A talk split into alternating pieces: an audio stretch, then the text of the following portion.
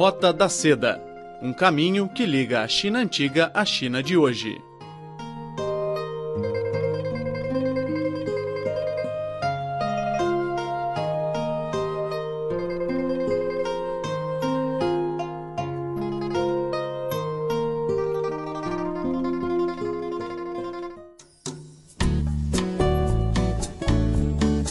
Olá, caro amigo. Seja bem-vindo à Roda da Seda. Sou Silvia Jin. No programa de hoje, vamos a uma mostra de fotografias realizada em Beijing para conhecer a visão da China pelos portugueses.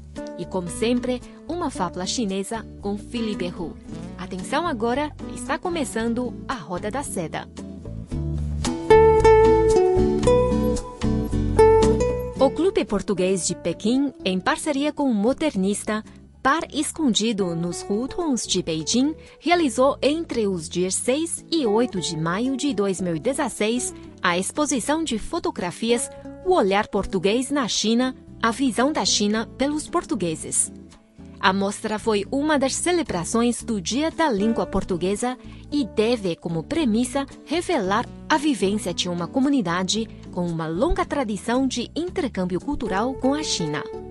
Uh, sou Isabel Matos, uh, trabalho como leitora de português na Universidade de Jiaotong de Pequim. Uh, já estou aqui em Pequim há sete anos, quase, há seis anos e meio, mais ou menos.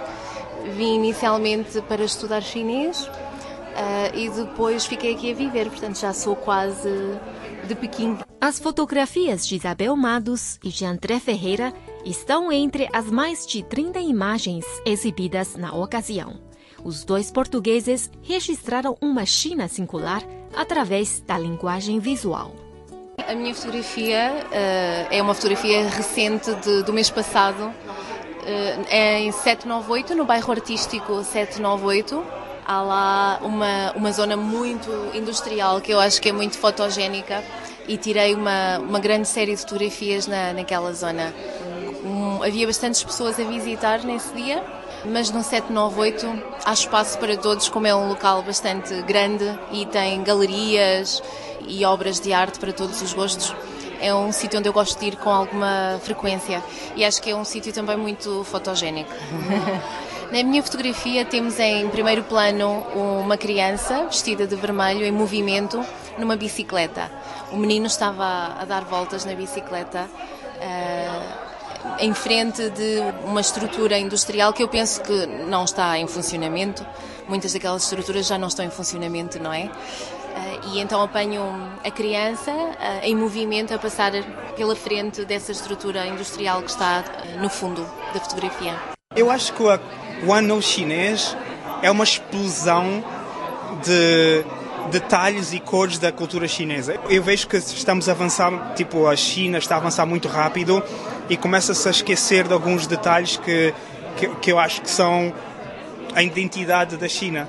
E, por exemplo, tipo, a maneira como se vestem as pessoas, a, a maneira como criam algum, alguns eventos e algumas exposições. Uh, vejo ainda algumas coisas que são muito interessantes na cultura chinesa, que são tipo uh, alguns uma fase etária diferente, tipo os, os pais e os avós que fazem algumas coisas, tipo alguns encontram-se em diversos pontos da cidade e fazem tipo e têm, sei lá, jogam alguma coisa, tipo uh, cantam ou dançam, ou, isso é muito interessante.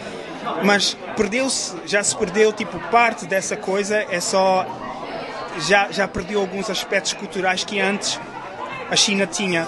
E eu, por exemplo, o Chipao é uma coisa que agora vê-se muito pouco tipo os chineses que eh, vestem tipo no dia a dia o chipao e eu acho que era um detalhe muito interessante.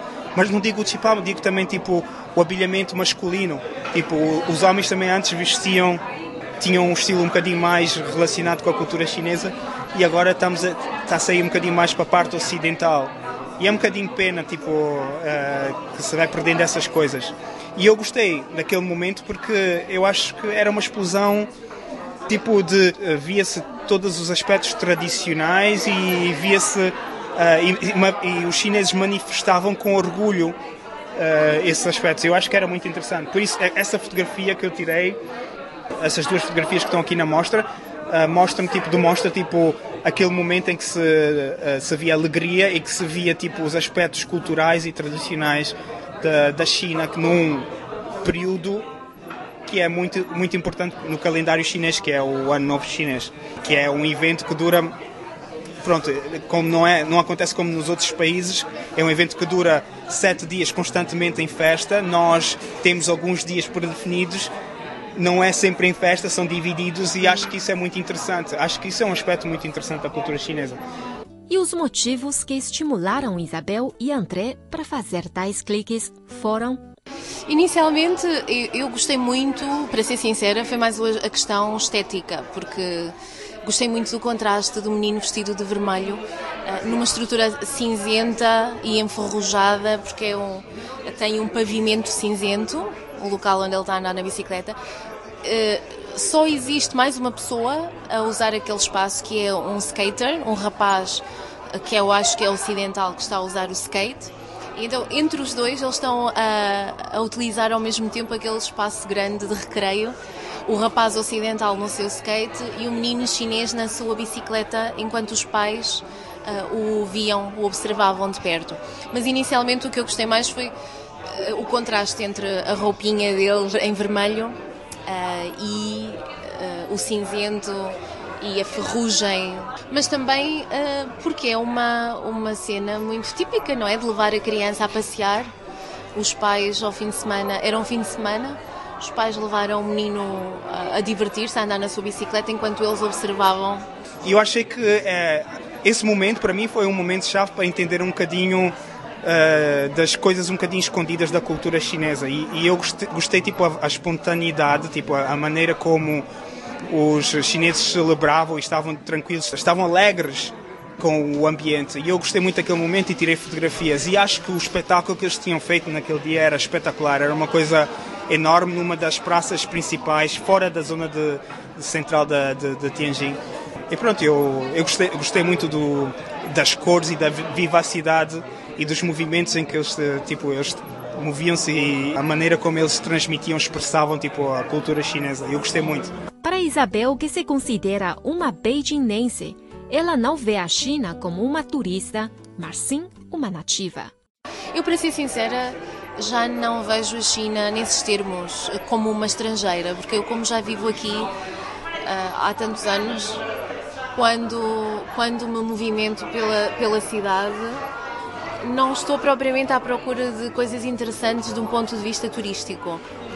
Estou à procura de coisas interessantes do ponto de vista de alguém que está na sua própria cidade. Eu sinto que esta agora é a minha cidade, não é? E já não ando por aí pelas ruas como turista. Pelo menos não tenho uh, essa ideia de que eu estou à procura de coisas interessantes para turistas.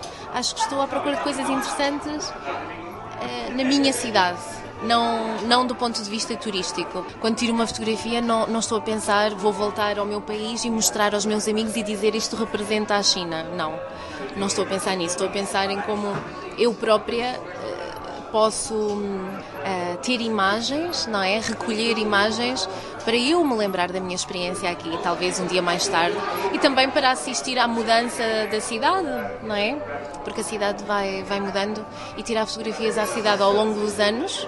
Quando vamos em retrospectiva analisar as fotografias dos anos anteriores, descobrimos às vezes através das fotografias que houve realmente uma mudança na cidade e, e, na sociedade. Isabel afirmou que, ao comparar com o vídeo, a fotografia tem um charme todo especial e a magia de poder congelar um momento especial e guardar uma recordação. Tem vantagens, tem vantagens, não é? Um, exige outro tipo de contemplação, outro tipo de análise.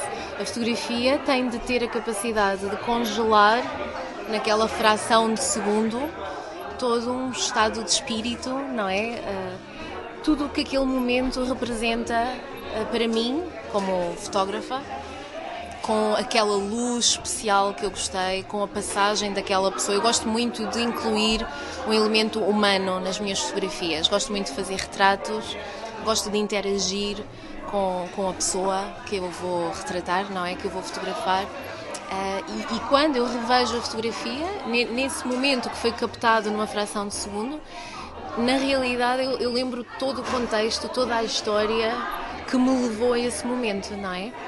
Uh, o vídeo faz essa reprodução por mim. Eu não preciso de, uh, de levar a cabo essa contemplação, que acho que é contemplação, não é? Esse exercício de memória. Porque o vídeo captou a imagem, eu não preciso analisar, eu sei o que se passou, não é? Mas na fotografia é, é um momento muito específico congelado e ter a capacidade de congelar esse sentimento, esse estado de espírito naquela fração de segundo, uh, eu acho que é muito bonito e é, um, e é um elemento muito especial da fotografia. Para o fotógrafo amador André, sua paixão pela fotografia nasceu ainda na infância. Eu não sou um fotógrafo profissional, mas uh, gosto.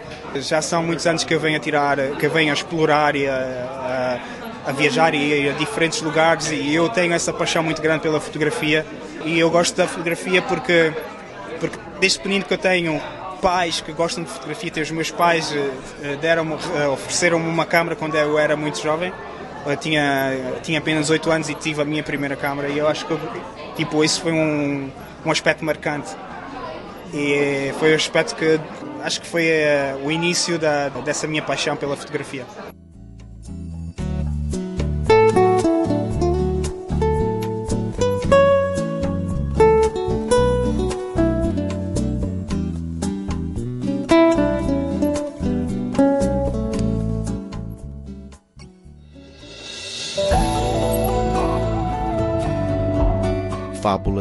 E lendas da China.